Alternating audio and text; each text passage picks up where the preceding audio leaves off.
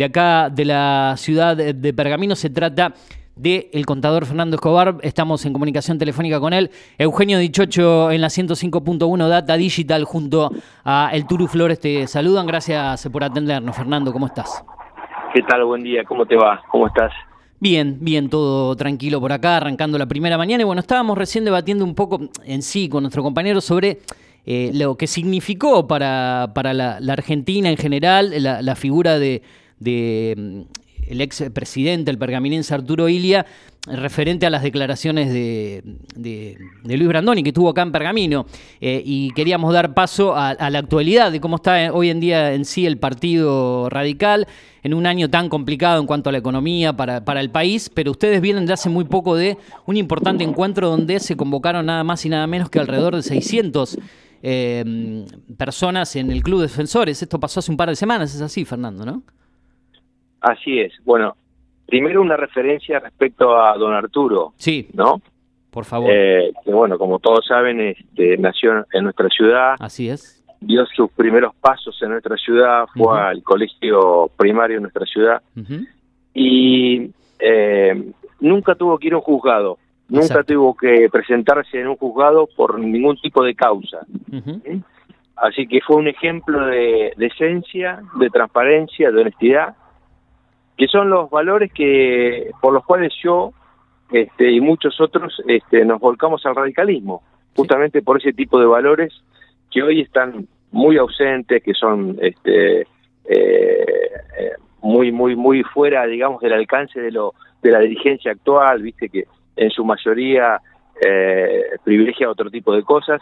Y sin embargo, este, bueno, vos, vos sabés, como todos sabemos, que hay muchos dirigentes que se la pasan eh, eh, en los tribunales contestando causas judiciales por enriquecimiento ilícito, por malversación de fondos, por asociación ilícita.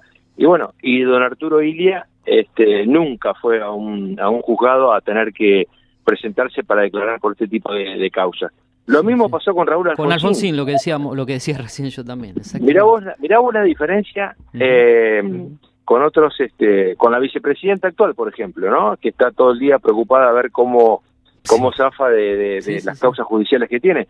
Pero Alfonsín, cuando iba a un juzgado, cuando iba y se presentaba en algún juzgado de la provincia de Buenos Aires o de la capital federal, era para presentar un habeas corpus pidiendo por la vida de algún chico o una chica desaparecida durante la época de la dictadura militar. Mirá la gran diferencia que había de por qué iba Alfonsín y por qué se presentaba para presentar habeas corpus. Yo este, eh, hace poco vi la película esta Argentina en 1985 que la, están, la están pasando acá. Claro. Que bueno, obviamente tengo una mirada eh, con algunas cuestiones eh, que hacen, digamos, al contexto donde se, donde cómo se filmó, pero eh, te transmite eh, un país que estaba dirigido, conducido por un presidente como fue Alfonsín, con un coraje, con una valentía tremenda, como para poder este, llevar adelante el juicio a las juntas militares. Sí, sí, todo lo Con respecto al tema del acto, te cambio. No, no, por favor, que, es que, eran prácticamente dos en una, Fernando, porque lo, estábamos debatiendo previamente con el Turo. Yo le hablaba de en sí de, que se lo recuerda a Arturo Ilia como un presidente honesto, además de, los apodos que se le pusieron y todo lo que significó eso. Y, bueno, eh, y todo lo que significaba gobernar en esa época, totalmente diferente. No, Hubo mejor, no hubo mejor época para la Argentina desde el punto de vista de lo que significó la cultura, sí.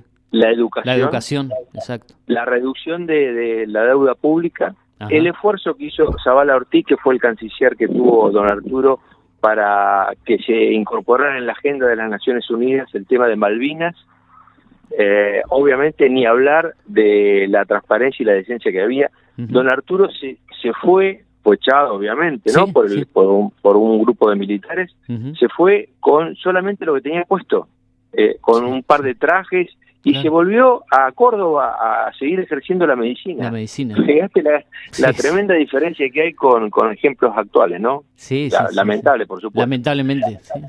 Bueno, el acto, hicimos un acto muy lindo, la verdad que en el Club Defensores participó mucha gente, eh, había 600 personas, y bueno, eso en el marco de, de nuestro partido, ¿no? Del radicalismo. Ajá.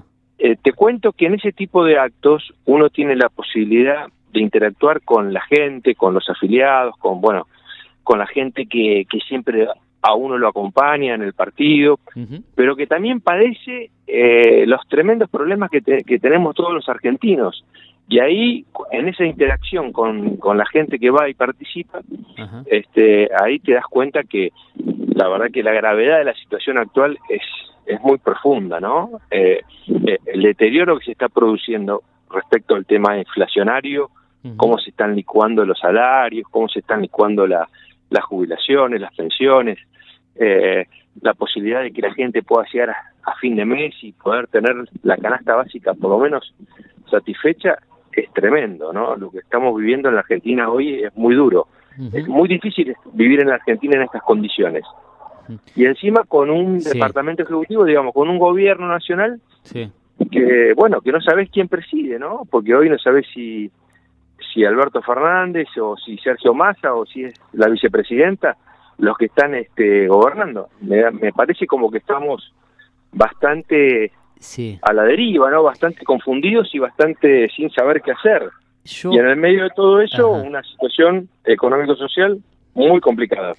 ¿Vos eh, ¿qué, qué, opinás, qué pensás cuando ves imágenes, cuando asumen, por ejemplo, las nuevas ministras, las nuevas funcionarias en el día de ayer y desde el lado del kirchnerismo, del, albertismo, por decirlo así, festejan ante este tipo de situaciones como cuando asumió eh, Sergio Massa? ¿Qué, qué opinás de, este clima de festejo, de algarabía de ellos cuando el, país está como está ante la asunción de nuevas funcionarias. Yo no entiendo, desde mi lado lo digo, ¿no? ¿Qué es lo que se festeja a veces cuando veo este tipo de, cambios en el gabinete? Es una mirada muy parcial, muy chiquita y muy este, alejada de la realidad de todos los días. Yo siempre digo que a veces la, no a veces, casi en estos últimos tiempos la avenida por donde corre la política es muy distinta a la avenida por donde corren los problemas y las situaciones del ciudadano común, ¿no?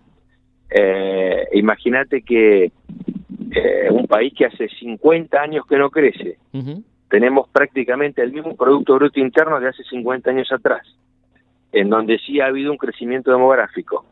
Un país en donde los índices de pobreza están en el 37%, o sea, de cada 100 personas, 37 están bajo la línea de pobreza, 9 personas bajo la línea de indigencia. De cada dos chicos, uno es pobre.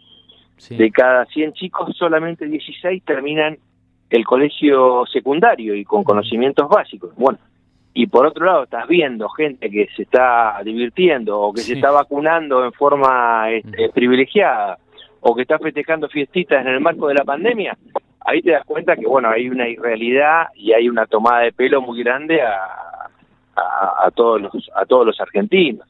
Yo diría que bueno acá deberían darse cuenta y empezar a, solucionar los problemas que, tenemos todos, ¿no? Es lamentable. Claro, uno ve como que vive en su propia realidad, en su propio mundo, pero bueno, eh, hay, hay, varias cosas que quiero preguntarte, sobre todo declaraciones en, en, estos últimos días, en estas últimas horas, eh, cuando Gerardo Morales, el, gobernador de, la provincia de Jujuy, se refirió ante una posible interna ante, ante Mauricio Macri, habló de una que le iba a dar una paliza electoral.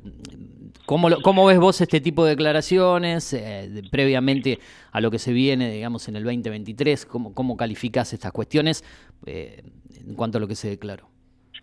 Mira, dos cosas.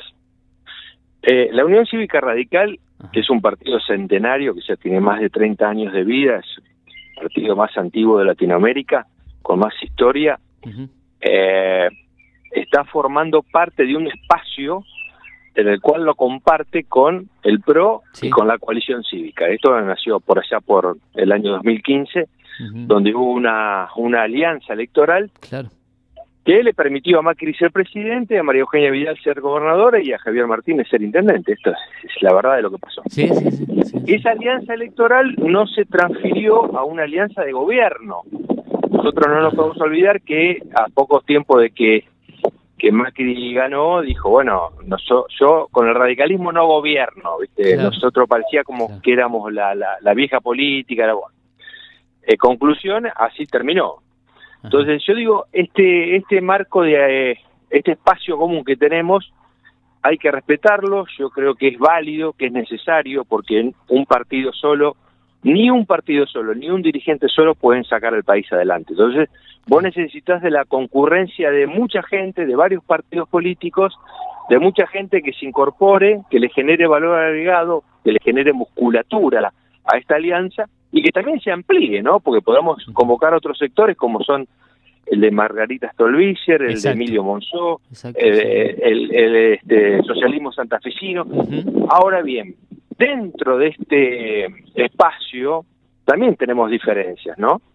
Porque, a ver, este, si uno analiza la, la, las últimas declaraciones, por ejemplo, de, de Mauricio Macri, donde, bueno, lo trata de populista y negocio, claro. donde está tratando de eh, llegar a un acuerdo con eh, un personaje como Javier Milei. Sí. Viste que lo único que sabe hacer es decirte que va a legalizar las armas, que va a vender los órganos de las personas, que va a cerrar las escuelas públicas, que va a cerrar el Banco Central, que vamos a dejar de tener moneda y peso.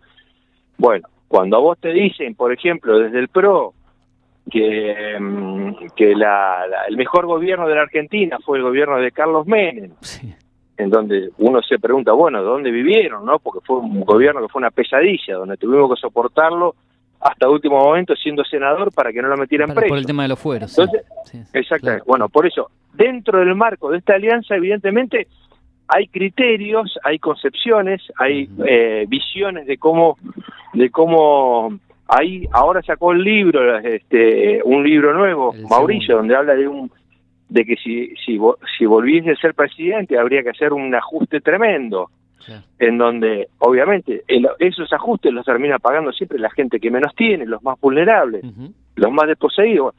Yo, eh, más allá de que compartamos un espacio, pero no, no, no, no, puedo compartir este tipo de, de, principios o de ideas.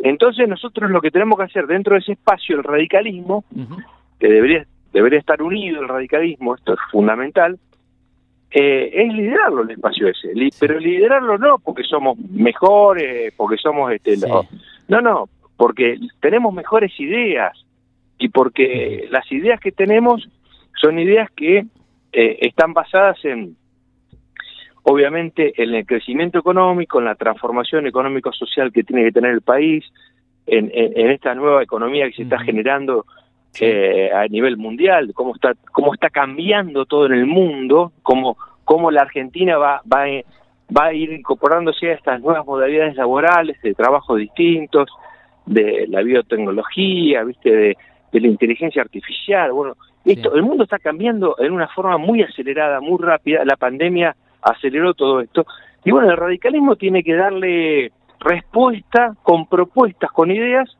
a, esta, a este tipo de nuevo mundo y que se viene, a la nueva Argentina que se viene, y bueno, y esas tienen que ser las propuestas nuestras que vamos a tener que llevar dentro de esta alianza, que te vuelvo a repetir, es una alianza que es necesaria eh, para, para poder este, transformar la Argentina, ¿no? Y a nivel local, te pregunto, camino a las, a las próximas elecciones, vos venís de, ya pasó más de un año, pero de perder por muy pocos votos en, cuanto al manejo de... de Era, yo, me, yo me filié a radicalismo a los 18 años, imagínate, tengo 59. Así que tenemos toda, una vida, de radicalismo. De militancia, sí. Este, sí, tuve el privilegio de haber este, ingresado a la política en la época eh, de la recuperación de la democracia, ¿no? Esa gesta histórica que que fue conducida por el liderazgo que tuvo Raúl Alfonsín, y la impronta y el, coraje, ¿no? Y la valentía. Bueno, eh, así que lo que sí creo que en esta etapa, me parece que nosotros tenemos que privilegiar un radicalismo unido, en donde todos los sectores que existen dentro del partido, que conviven dentro del partido, tengan su representación y que puedan este convivir bajo una misma un mismo techo, una misma una misma casa. ¿Por qué? Porque si nosotros eh, esto no lo logramos, digamos, si nosotros fraccionamos el partido, si nosotros lo, lo parcializamos y no priorizamos la unidad, eso nos debilita y nos debilita eh, para adentro y nos debilita para afuera. Entonces yo soy un convencido de que tenemos que, todos bajo el paraguas de la Unión Cívica Radical, tratar de hacer un esfuerzo y de poder este también eh, abrir las puertas, ¿no? Hoy la política en la Argentina está muy desvalorizada, muy desgastada, la gente está muy descreída, muy apática y tiene razón. Eh, por eso, y tampoco a la gente le gustan mucho las peleas, ¿viste? Como que la gente le rehúsa a la, confrontación, que a veces no la entiende porque se dan en un marco de cosas que, bueno, no, no, la gente no termina entendiéndolas porque tampoco hacen a, a la problemática que, tiene el, ciudadano. Entonces me parece que a mí que en esto, quienes tenemos alguna cuota de responsabilidad, debemos o deberíamos eh, buscar esa unidad, ¿no? Esa unidad que no significa que todos pensemos igual, pero que sí que significa que todos vamos a tirar del mismo carro para un objetivo común, que a mi entender debería ser que el radicalismo el año próximo, en el marco de eh, Juntos por el Cambio, tenga en cada uno de los, de los 135 distritos de la provincia de Buenos Aires, incluido Pergamino, un candidato o una candidata a intendente que eh, tenga posibilidades de, acceder al gobierno municipal. Fernando, eh, bueno, te saludo al aire, ahora soy el Turu Flores, ¿cómo estás? ¿Cómo te va? Bien, bien, bien. Y consultarte simplemente en caso de que por lo menos en Pergamino, haya que poner un candidato que sea del radicalismo, eh, que vaya a pelearle palmo a palmo a Javier Martínez. ¿Quién sería para vos ese, ese candidato? Si es que existe uno o hay que buscarlo todavía. No, no, para mí falta mucho. Hoy, mm. este, imagínate que eh, el, el, proceso electoral va a ser recién el año que viene. Todavía se está discutiendo si va a haber si van a existir las pasos o no, si las van a derogar o no, con lo cual eso puede cambiar eh, rotundamente, digamos, este el cronograma eh, político electoral. Así que no, no, yo te diría que hoy es imposible y bueno, nadie está pensando en esto hoy. Honestamente nadie está pensando en esto, para nada. Falta, falta mucho tiempo y hay que, hoy hay que resolver otro tipo de cosas, ¿no? Que están relacionadas básicamente con lo que yo decía antes, ¿no? que son cuestiones que hacen a la vida diaria de, de, los permanentes, ¿no? Exactamente. Eh, Eugenio, ¿me ibas a preguntar algo? no, no, quería saber si en, ese encuentro que tuvieron, donde hubo más o aproximadamente 600 personas, hubo algún funcionario municipal, alguien alineado, digamos, o, simplemente, eh, simplemente digamos, eh, radicales puramente. No, no, hubo eh, básicamente eran todos este, afiliados y hombres y mujeres del radicalismo. Así que más allá de si trabajan o no en si, la municipalidad. Si trabajan en la municipalidad, eh, Claro, no, pero fueron, fueron este, afiliados y afiliadas del radicalismo, ¿eh? de la Unión Cívica Radical. Bien. bueno, yo una, una cortita antes de, despedirte, Fernando, volviendo al inicio de la, de la de la charla, ¿no? Lo que tenía que ver con, con Arturo Humberto Ilía.